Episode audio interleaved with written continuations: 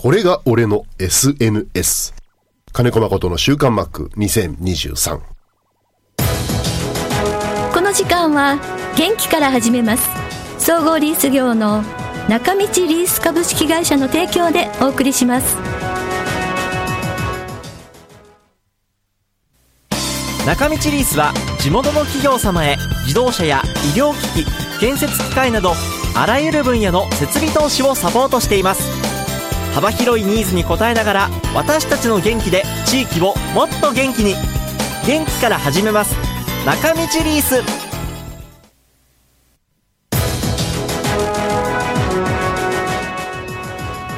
週刊マックは札幌市西区のコミュニティ FM 三角山放送局が FM76.2MHz でラジオ放送インターネットスマートフォンでもお送りしています。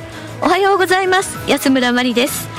3月10日金曜日今週の週刊マックは2月24日の収録からお送りしますメディアの対応についてや2月24日現在のマリーンズの状況などについて話していますではどうぞ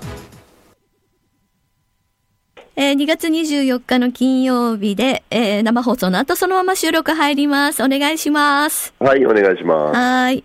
私、あのー、自分の中で思ったんですけども、自分の中で思ったんですけど、時々私ラジオの、こう、ちょっと自分の中でこう、あの、その時、その日の放送、あんまりちゃんと聞かなかった時、後から聞き直すんですけど、改めてこう、誕生日を機会に私もうちょっとやっぱり番組にっていうか、マックに対して丁寧にやらなきゃいけないなって反省しましたので、あの、心入れ替えて、心入れ替えて、今年一年また 始めていきますので、うん、お願いします。毎年、毎年そういう始まり方しますよね。そうですか。ね、いや、あのね、いや、私自分ではそんなに今までね、なかったんですけどね、あ、ちょっと、マックに対して雑になってるなっていうのをこの間感じ感じたの。もうちょっとちゃんと丁寧にやろうって。いいじゃないですか、そういう雑さ加減のやり取りを聞いてる方が楽しんでいるんだったら、それいいんじゃないそうですか、そうですか。なんか自分で、あ、まずいなって思ったんですよ。はい。でも、うん、そう言っていただければ、それでいいですね。はい。はい。はいえっ、ー、と、WBC、さっきも出ましたけど、ちょっと WBC の話なんですけれども、あの、あの、まあ、毎日あのスポーツの話題っていうと、そこが出るんですけれどもね、マックもあの、そういう大きな大会の時に、マスコミとかメディアの方に対応するときに、どこまで話すかっていうご苦労はなかったですか？僕らもその、稲葉ジャパンの時合宿団いろいろやってましたけど、はい。まあ、大会の規模が違うんで、うんはい、メディアなんかも、まあ、倍ぐらいにはなってるんじゃないですか。あはいはい、だけど、うん、まあ、ヘッド兼って打撃っていう立場上、そのやってることの説明はしましたけど、ええ、その戦術戦略についての話は全くスルーしてましたよ。ええそうですよね。で逆にね、うん、あの聞いてくる人たちの聞き方が気に食わないとスルーしてました。出た。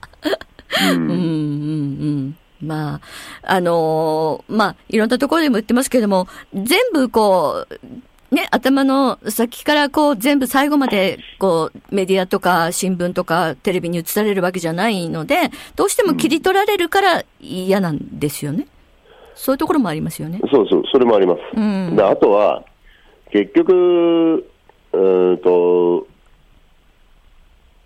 いつ誰が投げて、うん、ね、どういうローテーションを聞きたいんですよ、うん、向こうは。あはいはい、うん。うんうん、でもそういうのって、相手に情報を渡してることになるんだけど、うんまあ、でも調整方法とか、練習試合投げる順番とか見てると、少しは分かるんですけど、うんうん、見てる人も、うんうん、その確信をコーチにいついつ先発でいいんですよね、みたいな聞かれると、うん、腹立つのよ。だって、僕らが相手の情報をいくら探しても、うん、なかなか出てこなかったり、うん、するところで、日本の情報っていうのはパソコンを開いたらワンクリックで出ちゃうっていうのが、もう10 20年、今22年で、アテネの時もそうだったんですけど、はい、うん、相手との情報の量の差が、うん、うん、アメリカだったらそういうデータの会社、ね、そのメジャーリーグが公表しているデータを見たりとかで選手の特徴を知ることできるんだけど、えー、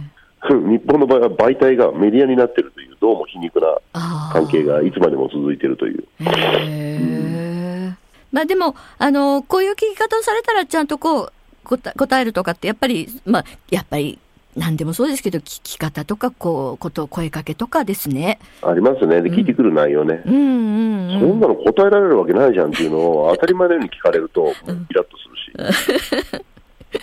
うん、でもね、やっぱりどっかから漏れたりとか、ええ、まあ、メディアで野球取材長い人たちなんかは、この順番で練習試合とか強化試合で投げてるなら、この日なんだろうねっていうのをもう記事にしてバッと出しちゃったりとかね。うんうんうんうん意外にね、えー、やっぱり皆さん経験あるんで、うん、7割ぐらいは当たってるんですけど、でもね、3割間違ってるのがね、いい迷惑なんですよ、10割じゃないから。そう、確かにそうですね。うん。はい、うんまあね、あの、憶測とかで記事書いちゃいけないとか伝えちゃいけないっていうのはあるんですけど、やっぱりなかなか、うん、難しい。そうなんだからメディアの向こう側ってさ、うん、メディアの向こう側っていうのは読者だったり、あのファンだったりするじゃない？そうです、そうです。で、我々はその人たちに嘘をついてるつもりは一切ないわけ。はい。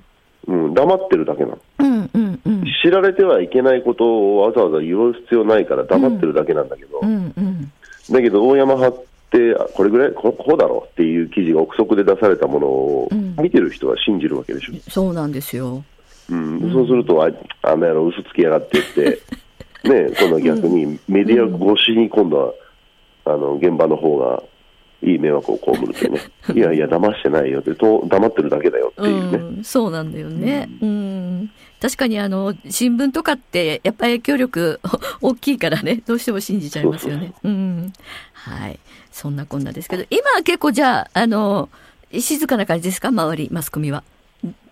どちらですか？えっと今えっとロッテのチームにいて、コーチとしては、そんなに取材攻勢ってない、ねうん、僕はないです。はい、ないですか？うんうん、うん、はい、そうですね。まあみんなね、こぞっても本当に、まあ、朝から晩まであの宮崎の話題ばっかりですもんね、うん、今、キャンプで練習試合、実戦始まってきたんで、はい。うん、やっぱりニューフェイスとかね、ええうん、期待、待望株っていうものの取材を皆さんされてます。うん、そうですね。あのレギュラークラスの選手はまだゲームに出てったりしてないので。ああ、うんうんうん。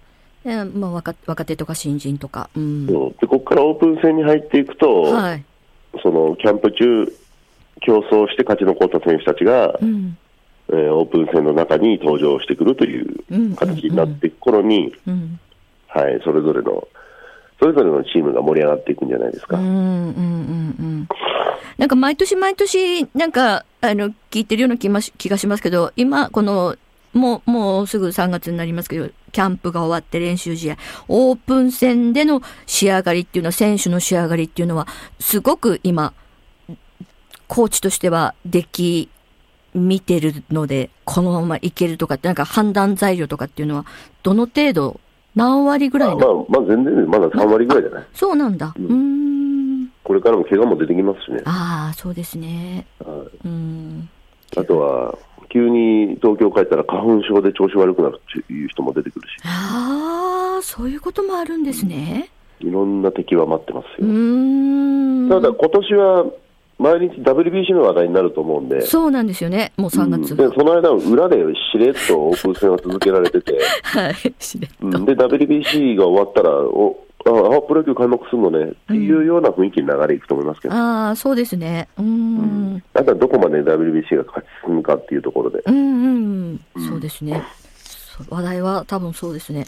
あのー、ちょっと開幕が遅れるっていうのは、チームにとってはどうなんですか、5日ぐらい、4、5日遅れるのかな、例年より。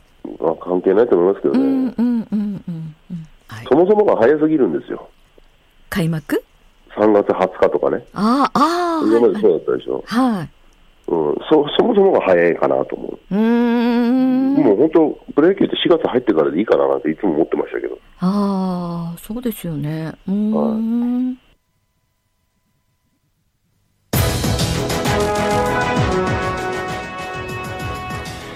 ということでお送りしました、まあ、WBC の話題ということでね、まあ、本当に一色になってますけども昨日からついに始まりました。まあ、まだまだだと思ってたんですけどあっという間ですね。やっぱりね3月9日待ちに待ってた方大勢いらっしゃると思いますけども、まあ、ニュース見てももう全ての話題がこの話題でもうグッズ売り場には前の日からの長蛇の列とか整理券を配布とかもういろんな話題が出ていますけれども昨日から始まりました野球の世界一決定戦 WBC 中国との試合でしたけれどもね。8対1で見事に勝利ということで、まああのー、B 組日本は B 組なんですけどマックとも話をしてた時にも、まあ、日本、韓国、オーストラリア、中国、チェコという並びなんですが、うん、中国とチェコには勝てるでしょっていう感じでオーストラリアと韓国はちょっと手強いかなっていう話はあのー、始まる前からしてたんですけれどもね、まあ、でも、あの、皆さんからもメッセージたくさん来てますけれども始まった感じ、まあ、緊張感もあるんでしょうけどもちょっと重苦しい雰囲気でポンポンポンっていくのかなって思ってたんですけどね。なかなかやっぱり相手もねそうですよね。簡単には勝たせてくれないなっていう感じもしました。北の大地から応援しますさんからのメッセージです。砂川市です。始まりましたね。WBC えー、今日の初戦これ昨日のメールなんですけど重苦しい雰囲気ではありましたがしっかり勝ちきれたのは良かったです。各選手も初戦ということもあって少し緊張感がありましたが明日からの試合は大丈夫でしょう。韓国戦はダルが先発です。久しぶりに日本で投げるので良い試合をしてもらいたいです。それにしても伊藤大海いいですね。っていうメッセージですけど。そうなんですよ。昨日伊藤大海君も投げました。最後に。まああっという間ですよ。本当にあっという間。3人。ポンポンポンって。何球だったんだろう。もう本当にあっという間に片付けてしまいましたね、えー、あんこさんからもです。昨日の WBC のゲームは勝ててよかったです。たくさんのフォアボールで塁が埋まってもタイムリーヒットが出なくて不安でしたね。他のグループは番狂わせもあってジャパンは大丈夫かなとハラハラでした。国際試合は油断大敵ですね。韓国戦もハラハラしそうです。というメッセージ。そうなんですよね。あのもうピッチャーが中国のピッチャーがもう全然ストライク入らなくて塁が埋まってたんですけどもえ満塁なのに点数がっていう感じがありましたね、まあ、でもあの中国のピッチャーも若くてね、あのー、これからかなっていう選手ばっかりでしたね、まあ、後半ちょっとあのベテランの選手も出てましたけれどもね。